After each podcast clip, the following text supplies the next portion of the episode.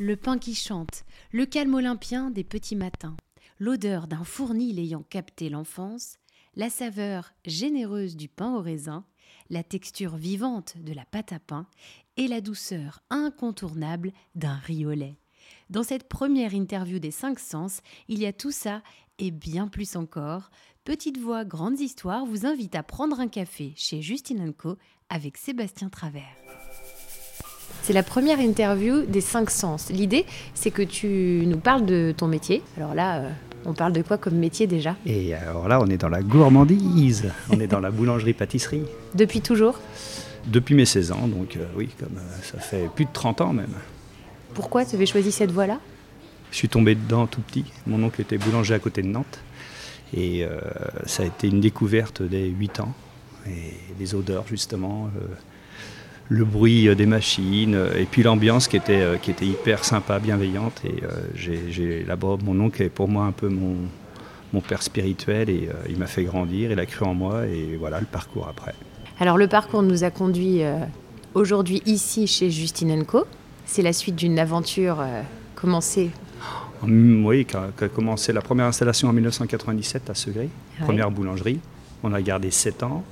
Ensuite, la création de Maison Travers à Cholet, super projet où là, euh, ça a été euh, le rachat d'une station-service avec une transformation super. On a démarré, on était six salariés. Ah et euh, on a vendu il y a, en 2022 à Maison Beckham pour créer ensuite Justine Co avec Justine, ma chef pâtissière qui est à Maison Travers, un accompagnement réussi.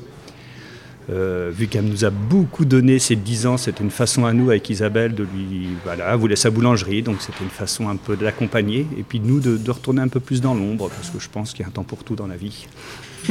donc euh, voilà. Bon alors ce matin c'est pas trop l'ombre, en tout cas on y est, on est dans cette ambiance, on entend d'ailleurs un petit mm. peu puisqu'on est, on est dans l'espace euh, réservé à prendre un café, grignoter quelque chose. Exactement. Si on parlait du sens de, de Louis, quels sont tous les bruits associés à ton métier? Alors dès le début, les bruits, c'est surtout des bruits de, machines, de pétrins, hmm. de batteurs, qui, façonnent euh, la, future pâte, qui façonnent la future crème. Donc, ça passe déjà par les bruits, les bruits des machines, très important. Et après, euh, alors souvent j'aime dire le bruit du, pain à la sortie du four. Ah, parce que ça fait un bruit particulier? Ah oui, il perd 20% d'humidité à la sortie du four, donc l'humidité qui s'échappe du pain on entend un petit crépitement qui est, assez sympa. On l'entend chanter, comme on dit. Waouh, le pain chante. Le pain chante, le pain vit. Et ça, c'est euh, voilà, c'est super, quoi. C'est euh, c'est vraiment le, le, bruit de la boulangerie. Et est-ce que c'est bruyant, une boulangerie au petit matin?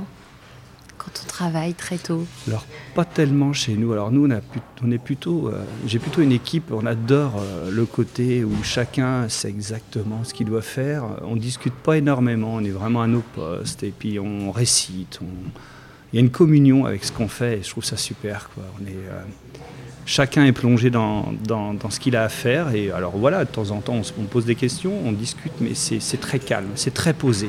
Et mm. euh, tous les gens qui, qui, font souvent ce métier-là, c'est pour ça. C'est un peu se retrouver un peu seul en face, face à ses, face à son, son travail, et ça, c'est super. Ouais, c'est presque de la méditation. Un peu, ouais. Sauf qu'à partir de 6h30, ça y est, la méditation est terminée. Euh, l'équipe de vente arrive. L'équipe de vente arrive, et là, c'est parti. Ta ta ta ta ta ta. Je ne commande pas. Euh, on a parlé donc de Louis. Est-ce qu'on peut. Alors, c'est peut-être facile, mais la vue. Ah, tout commence par la ah, vue. Eh oui. Tout commence par la vue. Déjà, la vue, la vue. Euh, lorsqu'on rentre dans une boulangerie, hmm. euh, au niveau de la déco, au niveau des produits, la vitrine, comment ça a été présenté, c'est très important. De toute façon, on le dit toujours, on achète parce qu'on a vu, on a regardé, on a aimé. Le goût vient après, mais la vue, c'est très important. La vue des produits. Euh, il y a aussi la vue euh, d'un pétrissage. Euh, lorsqu'on regarde pétrir une pâte, le regard est important pour savoir si la pâte est pétrie. Au-delà de la minuterie, pour finir, on sait exactement. lorsque lorsque je passe, que je vois mes, pâtissières euh, fabriquer, euh, j'aime bien acheter un coup d'œil, regarder et, je vois les choses. Et ça, ça, m'anime aussi de voir se construire un gâteau, de, voir même des fois des erreurs qu'on peut corriger tout de suite. Attention, la crème est trop montée. Hmm. le regard, il est présent, mais euh, dans toutes les étapes.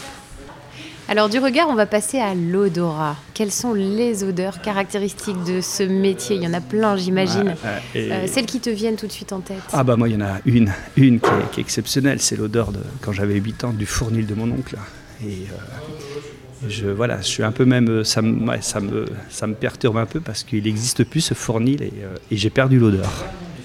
Et je la retrouve pas. Et j'aurais aimé la capturer pour pouvoir la sentir de temps en temps parce que c'est ma construction. Hmm. Cette odeur de, fournil, de fermentation, euh, de moisissure, hein, de soleil qui rentre dans la véranda, qui apporte des odeurs, mais euh, au petit matin à 6 heures qui sont exceptionnelles. Et moi, je me suis construit avec cette odeur-là. Alors, je reproduis des odeurs dans chaque fournil que j'ai créé, hein, que hmm. ce soit à Segré, à Cholet ou à Justinenco, mais rien ne vaut l'odeur du démarrage. Hein, la Madeleine de Proust. Ouais, ça, Et pourtant, on ne parle pas d'une odeur de Madeleine, j'ai bien compris. Oui, et, ça, c'est pour moi l'odeur. Euh, c'est surtout là, après l'odeur du pain chaud, il y a l'odeur de la viennoiserie, euh, il y a l'odeur des fruits, euh, les fruits de saison, mmh.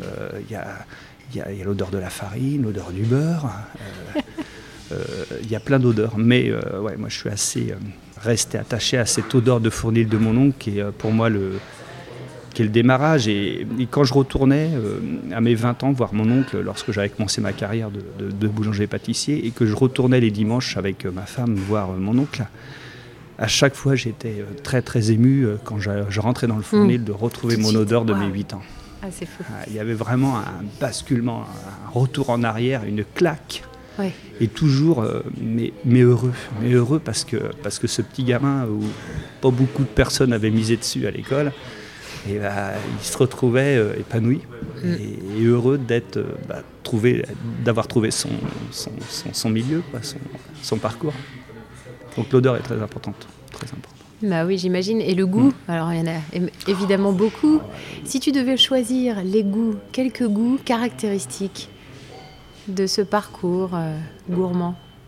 Je suis un fou du pain en raisin depuis toujours. J'ai mangé, mangé du pain en raisin. Quand j'étais gamin, je devais en manger 4-5 par jour quand j'étais chez mon oncle pendant une semaine. parce qu'il faisait tellement bien le goût de la crème pâtissière, le goût du, raisin, un petit pain libé dans le rhum, mm. du feuilleté croustillant, euh, le côté beurré, le côté généreux, gras. Euh, c'est exceptionnel quoi. Et puis voilà, puis ça, ça, revient encore, voilà, on retourne encore en arrière. Et ce goût-là, ce qui est bien, c'est qu'on arrive toujours à le retrouver. Euh, quand je remange un pain en raisin, évidemment, je repense toujours à, mon oncle. C'est-à-dire que voilà, ça reste. C'est un peu. C'est un fil rouge. Ouais, c'est un fil rouge qui reste toujours. Le pain au raisin. Le pain au raisin. Après, le goût, euh, le goût du pain tout court. Une bonne baguette de tradition, lorsqu'elle a une fermentation qui a été respectée, avec son goût de froment, un petit peu sucré en fin de bouche, légèrement caramélisé la croûte.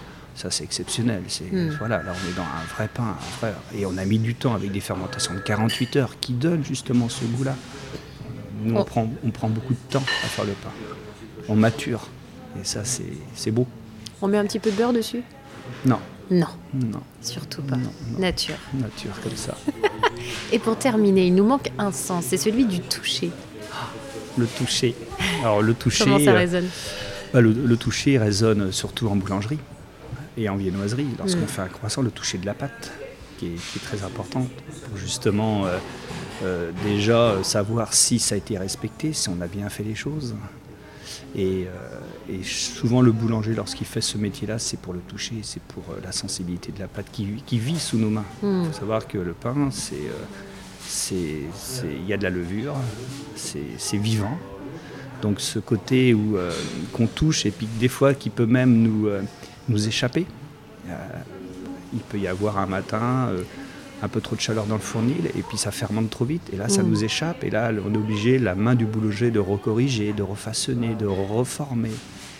C'est vraiment, c'est vraiment un, regard de tous les jours, un, respect déjà de la pâte et puis être toujours très attentif à ce qui va se passer dans la journée. Rien n'est acquis. Tous les jours, c'est une remise en question parce qu'on vit avec le vivant.